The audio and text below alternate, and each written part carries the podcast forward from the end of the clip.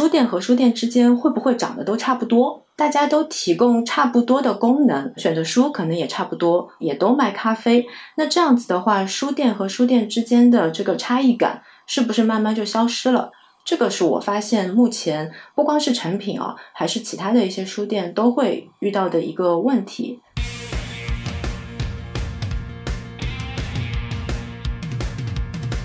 欢迎收听备忘录。你好，我是 Bessy 李倩玲。从二零幺七年往前的二十七年时间里，我一直服务于全球最大的广告集团 WPP，曾经担任 WPP 集团中国区的 CEO。我目前的身份是名投资者，运营着一家由我自己创立的早期战略风险投资 Within Link 贝西投资协作体。大家好，我是 Jenny 刘雨静，一个长期关注广告营销行业的媒体人。我会和 Bessy 一起主持这档节目。观察有趣的创意是我的工作，也是我的兴趣所在。在全新升级的备忘录中，我们关注广告营销行业的前世与今生，关注科技如何助力商业。我们也关注为什么广告具有改变我们行为的力量，为什么广告与我们每个人都息息相关。二零二零年备忘录，期待您关注播客备忘录和微信公众号备忘录加，和我一起进入每一个正在发生的商业现场。我觉得成品来到内地开书店，很有可能是跟很多国际品牌来到内地也犯了同样的问题吧，就是把它原来的那个模式呢，一模一样的复制在内地。嗯，我觉得很多 shopping mall 他们现在变得很亲子。对的，因为亲子更赚钱。中国有两个人群的钱最好赚，一个是女人的钱，一个就是小孩的钱。对的，对的，对的。亲子就把这两个都拉在一起了。我在二零一八年的时候做过一个小调查，问问大家有没有心目当中最喜欢的书店。最终得票比较高的还是那些地域性比较强的，比方说像是南京的先锋书店，然后像是台湾的成品。回答这个问题的那个网友直接括号里面说是台湾的成品，不是苏州的成品，是台湾的成品是吗？对。各位听众，大家好，欢迎收听本期备忘录，我是刘雨静。这期节目我们聊书店，主持人依然是我和 Bessy 李倩玲。，Hello Jenny。Hello，大家好，我是 Bessy 李倩玲。嗯，然后大家也知道，之前其实因为疫情也蛮难出门的，所以其实实体零售呃有很长的一段时间是陷入一个停滞期。但今天我们聊的书店呢，其实很大程度上就是实体书店。我想先问一下 Bessy，就是你平时会去实体书店买书吗？嗯，我只有每一次回到台湾的时候，会去那个诚品书店去朝拜一下。虽然我现在大部分的阅读的习惯已经都是电子书了，但是因为非常喜欢诚品的那个氛围吧，所以我就是每一次回台湾的时候呢，不管有没有买书，我就一定要去诚品泡一下。嗯，然后今天我们要聊的呢，是一家其实依然有很多人愿意走进去的实体书店，也是我个人最喜欢的书店品牌，叫鸟屋书店。鸟屋书店目前他们是已经确定要进中国了，他们今年会在上海和杭州开店。之前呢，他们的负责人其实曾经透露过，说未来计划在中国开出一千一百家店铺。那我们今天也会聊一些离中国消费者更加近的书店，比如说刚刚 Bessy 提到的台湾非常具有代表性的。书店零售品牌成品，成品它在苏州也有一家成品书店，以及近几年其实国内有一些做的还蛮不错的书店品牌，比如说西西弗啊、延吉又、方所等等。那这些书店其实他们有一个共同点，就是他们的商业和盈利模式其实并不依赖卖书这个本业，而是说商业综合体的一个模式。那今天和我们一起聊天的嘉宾呢，是一位对商业地产和城市生活方式非常了解的自媒体人 Rachel 许慧。他是商业自媒体 Rachel 零售观察的创始人，Rachel 对互联网行业和零售行业其实也都非常了解，所以我们先请 Rachel 跟大家介绍一下自己。好，谢谢 Jenny，谢谢 Bessie 的邀请。啊，听众朋友们，大家好，我叫许慧，啊，也可以叫我的江湖艺名瑞球，敏锐的瑞，裘德洛的裘。那目前我们正在运营一个自己的自媒体公众号，叫做瑞球零售观察。呃，如刚刚 Jenny 所说，我们主要是想要关注目前国内的。这些实体商业的创新和发展，然后去探索出都市人他的一个消费习惯以及生活方式。那同时呢，我自己也在经营自己的一个小工作室，为一些新的商业空间去提供内容策划和咨询相关的一些服务。嗯，就是今年对我们来说是一个还蛮重要的一年啦，因为呃，我去年其实就已经有定好，说我整个的一个工作室的目标是往新的商业空间方向去走，所以今年呢，我们是跟另外一个好伙伴叫做胖金去合作，共同推出了一档栏目，叫做 Future Space 未来空间，呃，其实是希望从空间作为一个起点，从感性和理性两个层面去看目前商业空间的一个发展。呃，最后去挖掘出一个更有意思的一个，也是比较有温度的一个商业世界吧。嗯，什么叫比较有温度的商业事件？可以解释一下吗？嗯，不如我先问一下两位好了。呃，两位如何去看待商业空间这个话题呢？因为本身书店它也算是一个呃商业空间这样子一个范畴。我以前对于书店，就成品出来之前，我对于书店就是可能跟大部分的人当时的很刻板的印象是一样的，它就是卖书而已。啊，顶多卖一些文具。可是呢，呃，敦南成品出现了之后，它就是一个复合式的一个，算是算不算像一个商场，或者是一个我们叫商业空间。所以它的呃二楼、呃三楼是书店，但是它下面就开始有一些其他的，可能比较接近文创的商品的这种小店铺。那那个时候呢，就对我来讲，这是一个非常新的空间。就是从书店的角度来讲，这是一个蛮新的一个呃书店转型成为一个复合式的商业空间的一个，对我来讲第一个体验。后来我就看到非常非常多很类似的，包括鸟屋书店等等的也，都是类似像这样的一个概念。所以这个是我对呃所谓的这个书店或者复合式商业空间的理解。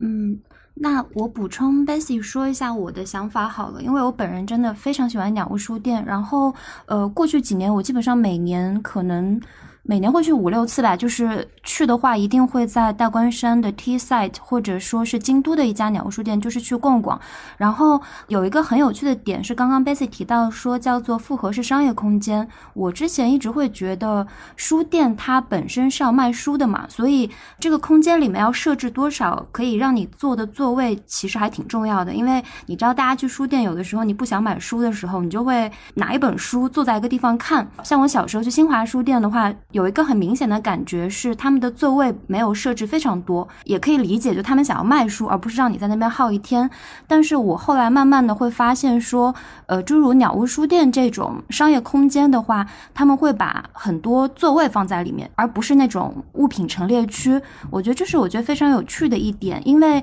他们牺牲了一些可以卖货，或者说是去可以塞到呃塞进去更多商品的空间，而是去给你一些休息的，或者说就只是坐在。那里跟别人社交的一个地方，我个人会觉得它让我觉得很有温度，就是说。它并不是急着用一种卖场的形态去让你买东西，而是会给你提供一个空间，你可以坐在这里，就是无所事事的耗一下午。你也可以看书，你也可以做很多别的事情。那它给我的感觉是更加像朋友一样的。嗯，我就是补充一下这一点。所以我觉得，可能对于一个复合性的商业空间来说，这个动线设计和它那个店内单纯的设置多少座位，都是还是蛮有讲究的。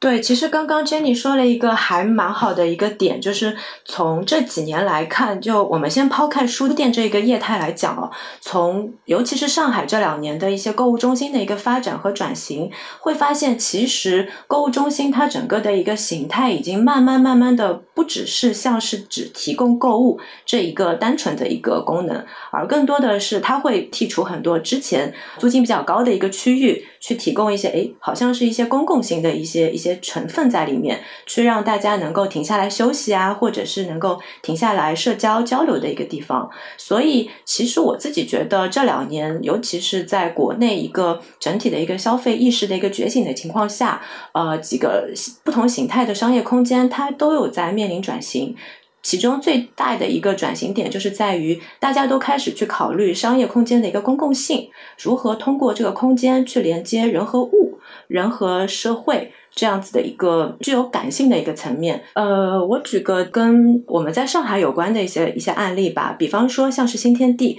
呃，新天地它其实是在二零零零年就来到中国，当时它就给到国内的整个的一个实体商业有一个全新的一个思考，它其实是国内首家开放式的一个商业街区，而在那个时候，它就仿佛在告诉人们，其实。好像卖场，它或者是呃购物中心，它不只是卖货，它更多的有一种给人带来一种文化的一种感觉，它其实是有带来一些文化旅游的一个地标的属性在里面的，而且是教呃当时的这个整个的一个中国商业一种，你不要那么那么纯粹，就只是只是卖场，只是卖货，这个其实很不 sexy。那也在这样子的一个节点之下，慢慢慢慢的，中国的整个的一个商业地产开始了有一种转型的一个意识，开始去思考，哎，是不是要加入一些公共性的一个角色在里面？那我再举一个，呃，二零一八年也是新天地一个案例吧，他在淮海中路做了一个全新的一个商场，叫做新天地广场。呃，是一个全新的以女性为主题的一个商场，有一点像是啊东京的 New Woman。主打的这个整个的一个 slogan 也是希望能够唤醒都市人回归社交这样子的一个定位，去思考整个的一个商业空间如何去打造。其实它整个的一个空间很小，就只有两点七万方，在这样子的情况下，它都会批出百分之十的面积去做公共空间。所以从这样子一个情况来看，其实国内的这些不管是港资、外资还是国内的这些呃商业地产，它都是面临整体的一个购物中心打造的转型。我想问一下，商业空间里面它设计公共空间，这个公共空间的定义是什么？嗯，我觉得把空间这个东西拆开，往大的方向去讲，可以分成三个梯度。首先，第一个就是自己家里的第一空间，第二个就是工作的第二空间，第三空间的话就是基于住宿跟呃校学校或者是呃工作的一个地方之外的城市的空间。如果是这样子去分的话，其实第三空间它的整个的一个范围是非常广的。那从第三空间再去拆分的话，我们就可以把它分成城市公共属性的公共空间，以及具有商业属性的商业空间。那如果再举一个例子的话，比方说啊，像是图书馆、公园、博物馆。那这类具有政府行为的公共属性的，我们把它当做是算作是一个公共空间。那如果像是我们刚刚一直有提到的，像是呃购物中心啦、书店啦，包括其实购物中心里面的店铺，它其实也算是商业空间。那这种商业空间里的公共空间是指的那些，比如说休息的座位啊，然后是一些比如说 K 十一的那种艺术装置吗？是说这种吗？对，会有这样子的一个感觉。为什么？呃，尤其是在国内会出现商业空间也有公共空间的一个属性，是在于我自己是觉得，目前来说，国内的整体的公共空间它的一个提供量或者是一个供应量，它并没有像国外那么多。但是呢，目前来说，尤其是一线城市的消费者或者是都市人，他们是有这样子的一个诉求。是希望有一些公共空间来帮助他们去做消遣啊，或者是是去做社社交这样子的一个需求。那如果城市里面的公共空间不足够，那谁来扮演这个角色呢？就是商业空间最大的那一个，就是商场来扮演这个角色。所以也是为什么在这几年，商场开始慢慢慢慢的去把呃空间的公共性去植入到自己的空间里面。呃，其实我刚刚还蛮想问一下 Bessy 的，呃，自己个人的体验，因为 Bessy 其实到内地也蛮多年了，然后，呃，你在上海居住这么多年的时间，你有没有印象比较深刻的这么一个商场或者说是购物中心的一个设计，或者说你有观察到说是不是有这样的一个趋势，是商业地产它可能越来越多的会想要去做一个公共性，然后有没有这样一个变化出现？比较靠近的这个例子，我能够想到就是那个湖滨道。嗯，湖滨道刚刚开始的时候呢，嗯，我觉得给我感觉是高端商场的概念，它里面有一些可能你平常也比较少接触到的餐厅也好啦，或者是说它里面甚至也有一个书店，然后有一些像 Hunter Gatherer 呃的那个餐厅等等，就是先开在这个地方。所以它刚刚开始出来的时候，针对的就是可能就是比较高端的人群吧。结果后来呢，可能他希望吸引更多的人流，所以他开始把呃孩子的需求，就就是儿童的需求给就是加入到他的设计里面。所以他开始有了一些比较小型的，就是儿童可以参与的游戏也好，或者是说这种拍照啊。那你知道吗？家长有有小孩子的时候，就特别喜欢帮小孩拍照，所以他那个整个商场里面就开始置入了非常多的小的这种大大小小不同的玩偶，然后造景，呃，然后小朋友可以坐上去玩的东西。然后我就发现，他开始有这些设计的时候呢，那整个商场的感觉就完全不一样了，因为它开始变成一个亲子的商场，所以它当然那个人流就开始多起来了。就是因为这样的一个设计，我就觉得啊，这个之前跟之后的差别真的非常大。那因为因为我我自己的小孩，我女儿已经二十一岁了，所以当她有这样的设计的时候呢，湖滨道就就感觉就我比较少去了，因为我没我没有那个是那么小的小孩，所以我去到那边，我总感觉第一个，那我就我觉得到处都是小朋友，我我们没有办法参与在这个里面。那我我现在可能会唯一会去湖滨道的，可能就是它那，因为它里面有一个三楼有一个瑜伽瑜伽馆，那我做瑜伽嘛，所以我我就是要做瑜伽的时候会到那个里面去做瑜伽。但以前我还会进去里面的餐厅吃东西，但现在我就不太去了，因为那感觉那整个的氛围跟他所要针对的人群已经跟我有点不太一样，所以我就比较少去。所以这个是我我觉得这是我近年来就是感感受比较深刻的。的这样的一个呃购物中心的一个转型，嗯，哎，Rachel 是这样子吗？我跟因为我也感觉，我觉得很多 shopping mall 他们现在变得很亲子，就是说是不是因为家庭的消费者他们的购物能力比较高，然后他们的呃进到商场的这个频次比较高，所以才会一些那购物中心他们会更多的去做一些小朋友喜欢的东西呢？对的，因为亲子更赚钱。哦，这样子，嗯，你知道我们在营营销界说。中国有两个人群的钱最好赚，一个是女人的钱，一个就是小孩的钱。对的，对的，对的。金子就把这两个都拉在一起了。对的，哪怕是今天太古汇嘛，它一开始的定位是专门针对于女性的，而且它 slogan 叫做“爱混敢嗲 dare dare for more”。那最近它都开始做亲子相关的活动了，所以其实刚刚 Bessy 的整个的一个观察是很具有代表性的，的确是目前来说上至少是上海的购物中心会遇到的一个发展的一个一个变化。嗯。我们回到刚刚说的新天地这个片区，因为整个太平湖片区就是新天地的嘛，所以它本身内部的产品线就需要去做相应的那个差异化。那也是为什么后面慢慢慢慢的湖边道会变成现在看到的这种重亲子的这个业态。其实商业地产的品牌定位跟那些快消品牌的定位有点不太一样的地方是，商业地产一开始的定位可能它不是最准的那个，很有可能它它要先做一场呃试运营，嗯，就是 soft opening。那在这个期间，它可能跟针对现在的。呃，人群的一个调整，慢慢慢慢去看正确的那个路是什么样子的，最终再去慢慢调整到他觉得当下最合适的那个样子。那像湖滨道现在可能是亲子的样子，有可能在未来的一年他又不是这个样子了，很有可能。对，那 Rachel，我想我倒很好奇，想问你，因为你提到新天地啊，因为我从新天地的这个成功案例出来了之后，其实有非常多新天地的这种复制的案例层出不穷。但同样在上海啊，我感觉好像新天地这样的一个一个商圈，可能跟它的地理位置也有很大的关系。像我觉得那个老码头，我觉得老码头好像曾经是想要复制新天地那样的一个氛围感觉，然后创造出一个新的商圈。但我我觉得老码头好像并没有做起来。对的，对的，可能是因为它所在的这个外滩，那个很边上的那个外滩，它不在很多人的这个商业的动线当中，所以呢，到老码头后来，我觉得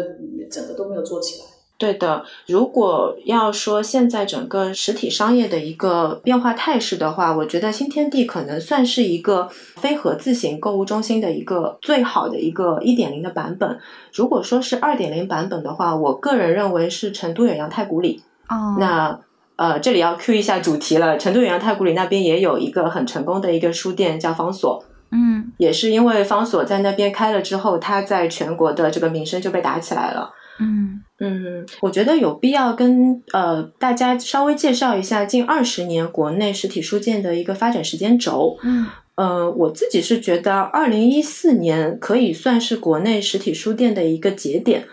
如果是这样子去看的话，呃，二零一四年的前十年，也就是二零零零年到二零一三年这段时间，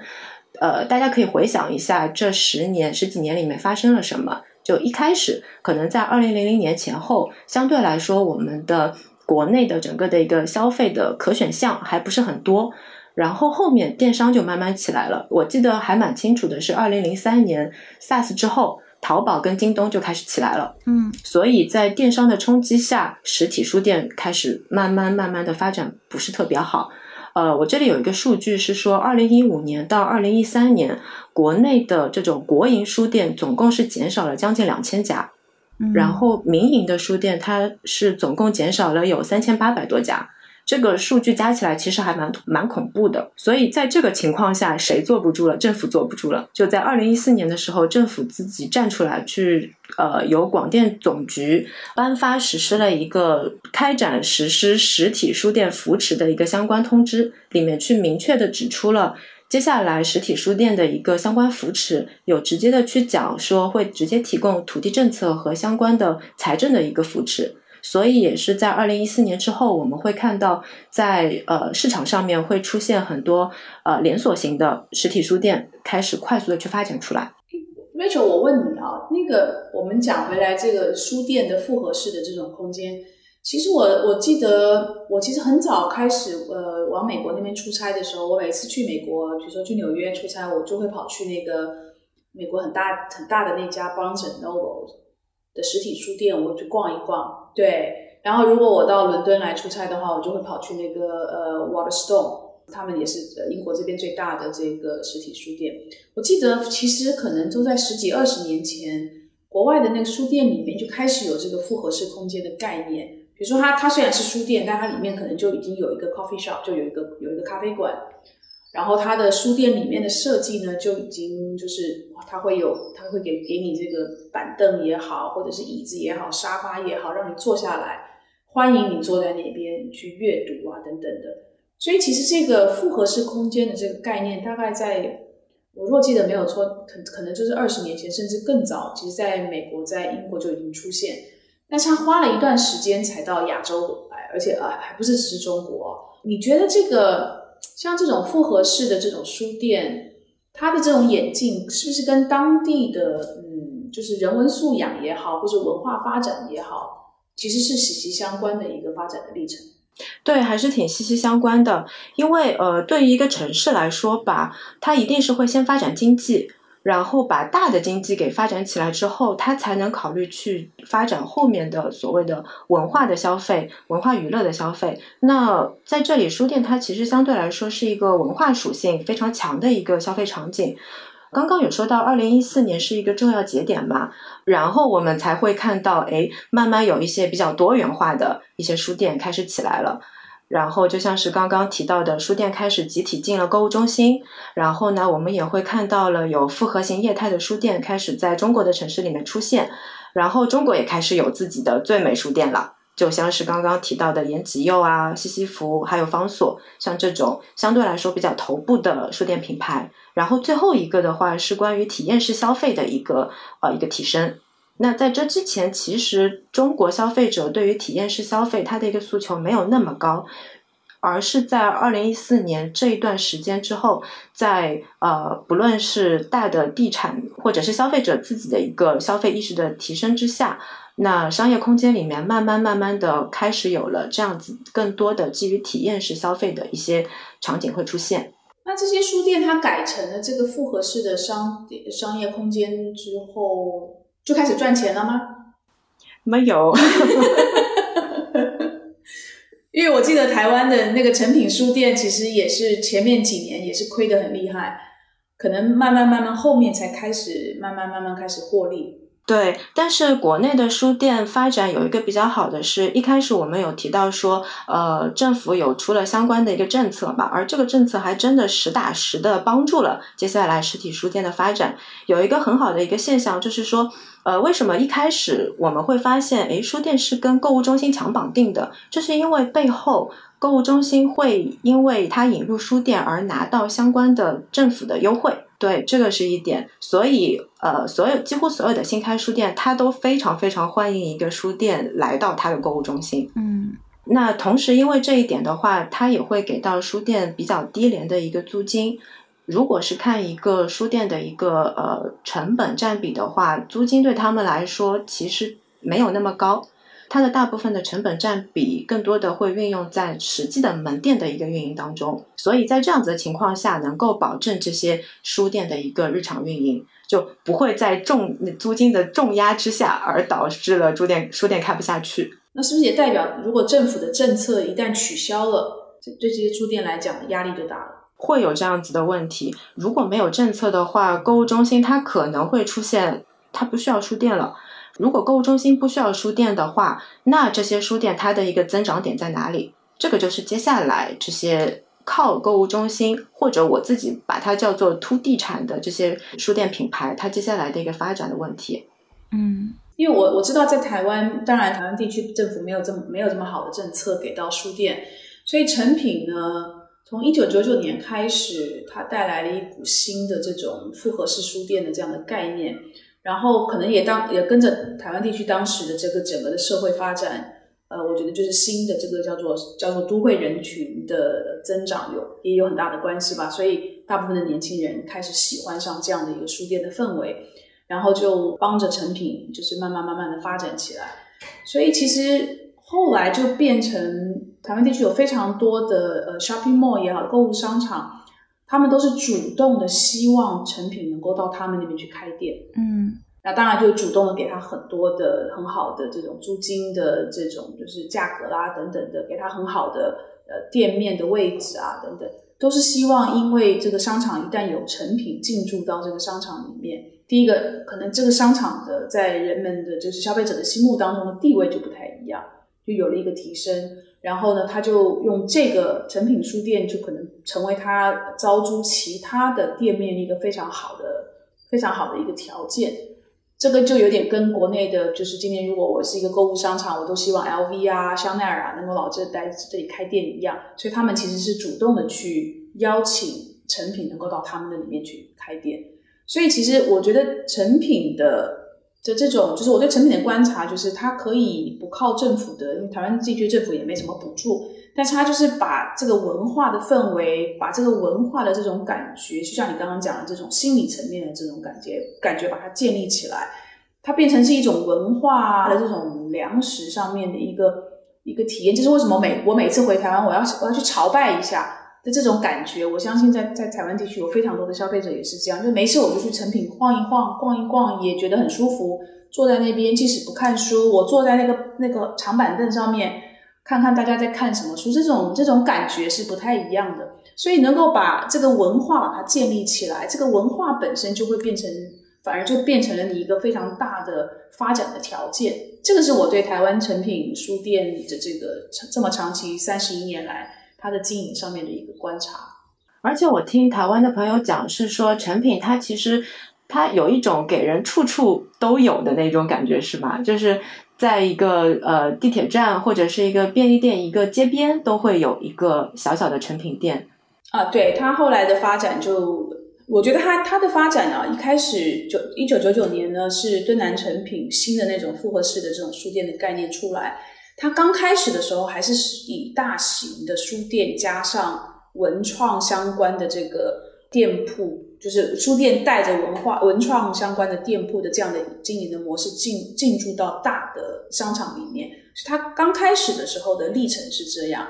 然后呢，等到他把这个氛围带起来，然后大家对他的关注度带起来，然后就是需求开始起来了之后，他才开始就开一些比较中型的小型的店面。中型的店面，甚至包括像台北呃天母啊，或是台北的这个内湖，他就开一个比较小型的成品。所以现在你的感觉就是，哎，成品到处都是。其实我觉得书店，不管它是以一个空间就复合式空间的形式出现也好，还是它就是一个书店也好，其实他们的选品品味。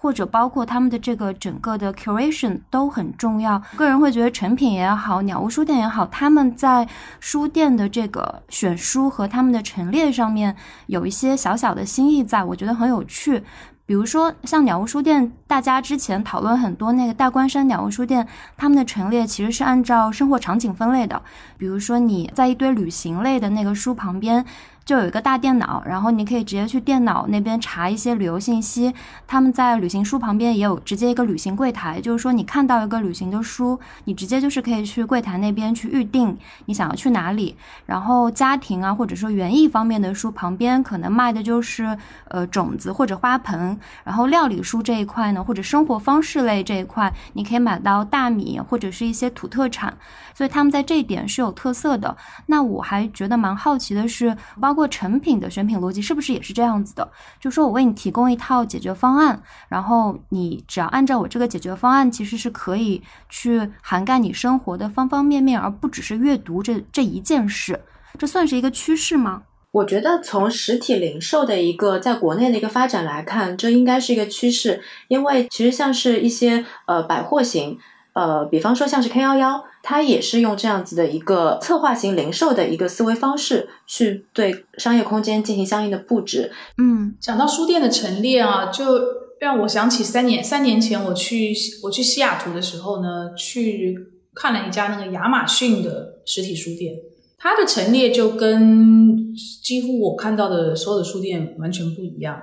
它不是按照呃，它可能也有类别啦。但是呢，它的每一本书的陈列的同时呢，它会第一个，它会每本书的下面，它会有一个，也是一个，也是一个指示牌。但它的指示牌上面，它会告诉你，就是可能会从很多的呃读者的评论里面呢，挑一个评论出来，让你知道的这个在读者的对这本书的评论是什么。然后呢，它的陈列的旁边，它会告诉你，买这本书的大部分的读者。也同时会买旁边的这几本书，然后呢，他在实体书店里面呢，它有一个扫描仪，那你可以拿着这本书呢，呃，去扫，这这本书它有条形码嘛，它扫描了之后呢，它会告诉你很多在网络上面，就是它的网络书店上面的很多的信息，它就会在这个扫描仪上面让你看到，包括这这本书的价格。所以呢，你在书架上你是你是看不到任何价格的这种陈列的照，就是标示的。就你一定要到这个扫描仪里面，你才能够看得到，就包括它的价格，包括其他的这个人对它的评论啊等等的。所以它就是把它的线上的书店里面的有一些的信息跟资源，跟它的实体的书店呢去做了一个结合。哎，那你们觉得，就是诚品书店其实也在国内开了好一阵了。苏州的诚品书店，我感觉它这几年的声声量其实好像没有前几年那么大。那 Rachel，你观察商业地产这么久了，你会觉得说，呃，诚品书店在内地开店，他们是不是会遇到一些问题？包括之后鸟屋他们想要进中国，他们的机会和可能面临的挑战是什么呢？嗯，我其实脑子里面刚刚还在想 Bessy 刚刚说的亚马逊书店那个案例。我想的问题是，这个书店它这样子的一个形态，会不会在接下来中国会出现？因为我刚刚脑子里面迅速的搜了一下，在中国仿佛我是没有看到这样子的一些一些书店情况的。我看到的几乎是所有的书店都在往刚刚说到的几个点：颜值提升、复合型业态、体验式消费，就仿就仿佛是这个公式一样。去往这个方向去靠，而忽略了原来书店卖书这个原先的最纯粹的那个功能。这个可能也是刚刚你说的成品在呃这几年在国内发展的遇他他遇到的一些很实际的一个问题，就会发现呃书店和书店之间会不会长得都差不多？就是大家都提供差不多的功能，选择书可能也差不多，文创区域的选品可能也差不多，也都卖咖啡。那这样子的话，书店和书店之间的这个差异感是不是慢慢就消失了？这个是我发现目前不光是成品啊，还是其他的一些书店都会遇到的一个问题。那现在国内的情况是这样子的吗？就是说，可能的确差异化在慢慢的消失，很难去做到一个品牌的温度也好，或者说是让消费者对你这个品牌是有唯一的这么一个印象的。当我想到书店，我想不到其他，我只能想到你。国内现在是一个怎样的状况呢？我记得我在二零一八年的时候，在自己的朋友圈里面做做过一个小调查，问问大家自己有没有心目当中最喜欢的书店。我一开始对这个调查的一个预期是，哎，大家可能会票选比较多的是大家目前看的比较多的，像是刚刚提到的西西西西弗、那个延吉佑这样子的连锁品牌。但是最终得票比较高的还是那些。地域性比较强的，比方说像是南京的先锋书店，呃，上海这边已经闭店的季风书园，嗯，然后像是台湾的成品，那个回答这个问题的那个网友直接括号里面说是台湾的成品，不是苏州的成品，是台湾的成品是吗？对，我觉得每个人心中都有一个自己喜欢的书店。对消费者来说，书店 A 跟书店 B、书店 C 之间仿佛都差不多。那我肯定会选择那个离我家最近，或者是离我生活圈比较近的那一家书店。我觉得这个也是目前大家会看到苏州成品它仿佛有一点点往下走的一个一个原因之一。呃，我记得苏州成品它是在二零一一年拿到地的。然后，二零一五年十一月份开业的，我记得当时开业的时候，整个的一个人群鼎沸的那个那个现象，我我到现在还记忆犹新。而且蛮有意思的是，我其实过去的三年，我几乎都会去一下成品，去那边看一下那边的情况，考察。我会发现，我去到成品，我仿佛没有离开上海。就我这，我周边所有人都是上海人。苏州成品在很长的一段黄金时代下，它的一个大部分的顾客都是江浙沪的人过去的，而且上海的顾客会居多。那它的下坡路从什么时候开始的呢？我自己是觉得是从二零一八年的后半段。到二零一九年这段时间，首先是我自己朋友之间慢慢慢慢的就不讨论苏州成品了，因为我们自己生活就有很多可选的书店，大家没有一个理由去继续去到苏州成品，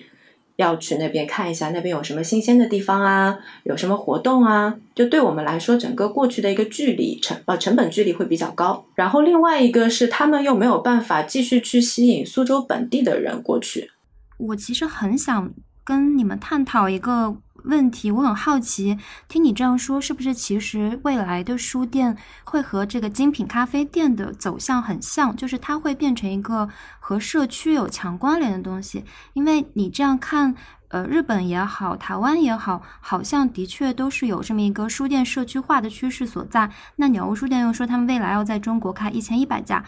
呃，包括成品，它现在这个地理位置可能会呃，就是不像它离社区不是很近嘛。我记得是在金鸡湖还是哪里，就是一个比较可能从市区里面过去没有那么方便的地方。那未来这个书店在中国会也往社区化走嘛？就你家楼下，我们大家会更倾向于去家楼下的比较好接触的书店。呃，我觉得会的。就刚刚再回到，呃，为什么苏州人也不会去苏州成品，也是因为苏州本地的那些书店开始变多了。就哪怕像是金鸡湖园区那边，那个书店也开始慢慢多起来了，所以它的一个分流情况很严重。然后还有成品的一个原因。就是他在内地可能忽略了一个很重要的一点，就是他过于的去保护自己的整个品牌，然后没有特别多的去和本地的媒体公关去打一些交道，同时呢，嗯，又缺乏一种政府的背书。但是呢，这个政府背书在国内相对来说是一个比较好的一个议价的一个能力。我我之前是有听苏州成品的人跟我举一个例子，就是在苏州成品最黄金时代的那段时间，其实国内的很多商业地产是有跟他们去聊，说愿意去出租金，愿愿意邀请他们到自己的城市来开店，但是都被苏州成品一一拒绝了。而且这个时间节点正好是国内的其他的连锁书店品牌大力发展的一个情况下，所以我觉得很有可能是这一点让苏州呃或者说是整个成品在国内的发展慢慢走向下坡路的吧。最后就有一种他把自己锁在苏州园区的感觉。嗯，我觉得成品来到内地开书店，很有可能是跟很多国际品牌来到内地开店是也犯了同样的问题吧，就是如法炮制。就把它原来的那个模式呢，就呃一模一样的复制在内地，但是呢，内地的消费者的这种消费习惯以及他的，比如说光是阅读型习惯，可能都有一些不太一样。比如说内地的消费者，我就已经很好奇，就是内地的消费者其实移动阅读的习惯是非常非常成熟的。嗯所以内地的消费者，他如果要去书店，他是去书店干嘛呢？他他去书店是真的是去买书吗？还是他是要去做一些什么体验？还是你必须要附带一些什么其他的东西，让他感觉我有不断有新的东西吸引我，要一直回来，一直回来去看这家书店，给到我一些什么惊喜？如果你没有，而还是以你的书以及文创的东西为主的话，很很有可能对内地的消费者来讲，他的他对你的这个依赖度或是好奇心，一段时间之后就消失了。嗯他觉得你不再给我任何的惊喜，那我我也不一定要，我也不是那种实体书的这种阅读者，我全部的书都是在线上买，那我就没有越来越缺乏理由再回到这个实体书店来去看看看看你的近况怎么样。所以我从我如果从很肤浅的层面来看的话，可能是他们也没有非常仔细的去研究到底内地的消费者他们对书店的期待是什么。他对书店未来型的书店的期待，他们对成品当然有一些期待，所以你自己的品牌再加上可能还再加上对内地消费者的消费习惯，还有他对书店的态度是什么，这些都要可能都要混合起来来去看吧。如果只是如法炮制台湾成品的模式，我不觉得在在内地是能够长长久经营下去的一个模式。对的，Basic 刚刚说到的这点，恰恰又是目前。呃，不只是书店品牌了，很多从国外想要来中国发展的那些品牌，他们需要去注意的一个很重要的一点，就是如何去平衡平衡自己的品牌和本地化转型这件事情。因为不可能把原来自己国家的商业模型百分百复刻过来的。呃，尤其是像书店这样子的形态，你的选书是很重要，但是呢，像台湾成品那边的选书也不可能百分百的去复刻到内地的市场，因为会有选品的一个限制。那在这样子的情况下，又如何？你又如何去体现出你的选书跟其他书店的一个区别？就否则你原本书店的一个核心优势可能就没有了。我觉得这个可能也是接下来鸟屋书店要来中国，他们这个本土呃中国的团队可能要去思考的一个点。嗯，我不知道他们在日本用的那种选书逻辑，就是他们是用大数据去计算、去扫，就是他们有自己的数据管理团队，然后他们会收集那个消费者买书的习惯，包括你在哪里扫描了什么书，从而去依靠这个数据计算去选书。我不知道他们这个逻辑会不会用到国内。我觉得有可能啊，因为我一直很关注鸟屋书店在中国的发展嘛，所以我会时不时的去搜一下它在国内的一些痕迹。然后呢，我就搜到了鸟屋书店其实已经自己建立了一个小程序，然后那个小程序上面已经有一些产品在上面了。同时呢，在书店这一栏里面已经有一个合作或者是一个清单在里面了。所以我觉得有可能他们就是利用这套数据去和国内的呃政府或者是地产以及其他的一些书店品牌进行合作，很有可能是用加盟的一个形式。那如果是这样子的话，就很好的解释了他之所以有底气在前两周去宣布在国内可以开一千家店的一个底气。嗯，所以他们是用加盟的这么一个模式去开店，是吗？嗯，呃，可以把它理解成利用鸟屋书店这样子的一个呃 IP 去授权到其他的呃业主进行相应的经营。哦，那书店这么做的多吗？就是我知道，比如说餐饮连锁品牌，他们这个去做特许经营的话是有利有弊的。那像书店，我还挺少听说他们也会去做这么一个 IP 授权，这种事情很常见吗？然后它的这个利弊分别是什么呢？我听到的国内的也几乎没有，大部分都还是直营店。哦，然后鸟屋书店这个还真的是他自己已经是经过三十年的一个积累，然后做出的这样子一个独有的这种业务模型。而这一点，我相信成品也不是这样子的。我觉得在国内，在内地做加盟店，我觉得是挺危险的一件事情。挺难的。对，内地实在实在这个腹地太广了，所以如果你要用加盟的形式，那除非你有一个非常强大的这种呃所谓的监测吧，或者是这种我们叫做神秘顾客的这种庞大的体系去了解，比如说申请加盟你的这个加盟商，他有没有按照你原来的方式真的去经营你的这个品牌之下的这种商业空间。如果你没有一个配套的这种背后的监测的体系的话，或是检查的体系的话，很有可能鸟屋书店在各个地方的鸟屋书店是完全不一样的体验。那那这个对从就是如果曾经到过日本或是到其他地区、其他城市的这个鸟屋书店体验过的顾消费者，在国内如果他对国内的某一个鸟屋书店的体验是完全不是那么回事的话，我觉得他在国内就不会再回去这个。鸟屋书店，因为这跟他跟他在国外体验的鸟屋书店完全不一样，所以这个点我自己我自己的一个感觉就是，最近两年从日本引进到国内的品牌还挺多的，比方说像是百分百 Arabica，然后像是去年年底开的 Nico and，然后像是包括刚刚宣布要从成都转到上海要开上海美罗城开的 Loft，对。呃，前前因为 Loft 还没有开嘛，前两个品牌给我的感觉就是这个感觉，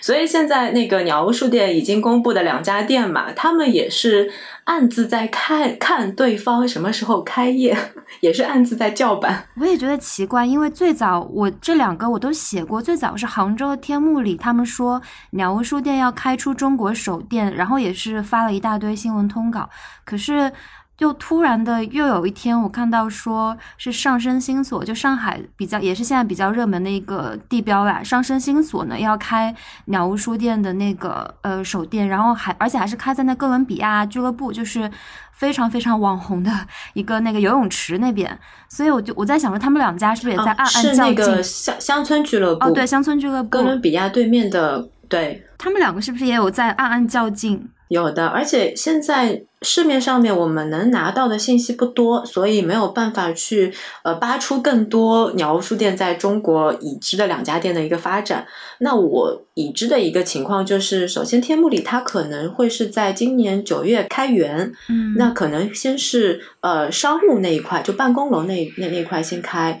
鸟屋书店什么时候开，现在还未知。那再说到上海这边上生新所的话，可能是在年底开。啊，所以杭州还是第一，呃，可能是第一个，对吗？天目里还只是九月份开园，但是不知道什么时候开鸟屋书店。对，哦。然后上海这边的话，因为呃上盛新所的背后是万科嘛，所以呃鸟屋书店在上海这家店的合作是万科重新组建了一个团队，去和鸟屋书店的呃日本那边的团队去做对接。那已知的一个情况是，策划这一块肯定是日本那边会去完成。那上海这边的团队的话，应该会是做一些本地化的一些经营，以及呃整个书店团队的一个人员的管理这样子。嗯，那我觉得今天聊书店聊得非常开心，就是很心灵、很心灵、很就是层次非常非常底的那个那个部分，对我来讲。对，其其实我也是，因为尽管一。一开始我们分享了很多关于书店的一些比较比较商业、比较理性的一些层面，但是从核心来看，书店它还是一个精神港湾，尤其是对于城市里面那些比较独特的那些城市呃书店来说，它其实有一点像是名片。嗯，很谢谢嘉宾 Rachel 的时间，跟我们分享了非常多关于商业地产啊，然后书店零售这一块的很有趣的见解。然后也谢谢各位听众的收听。如果你对节目有任何问题的话，也很欢迎在评论区告诉我们。谢谢大家，谢谢。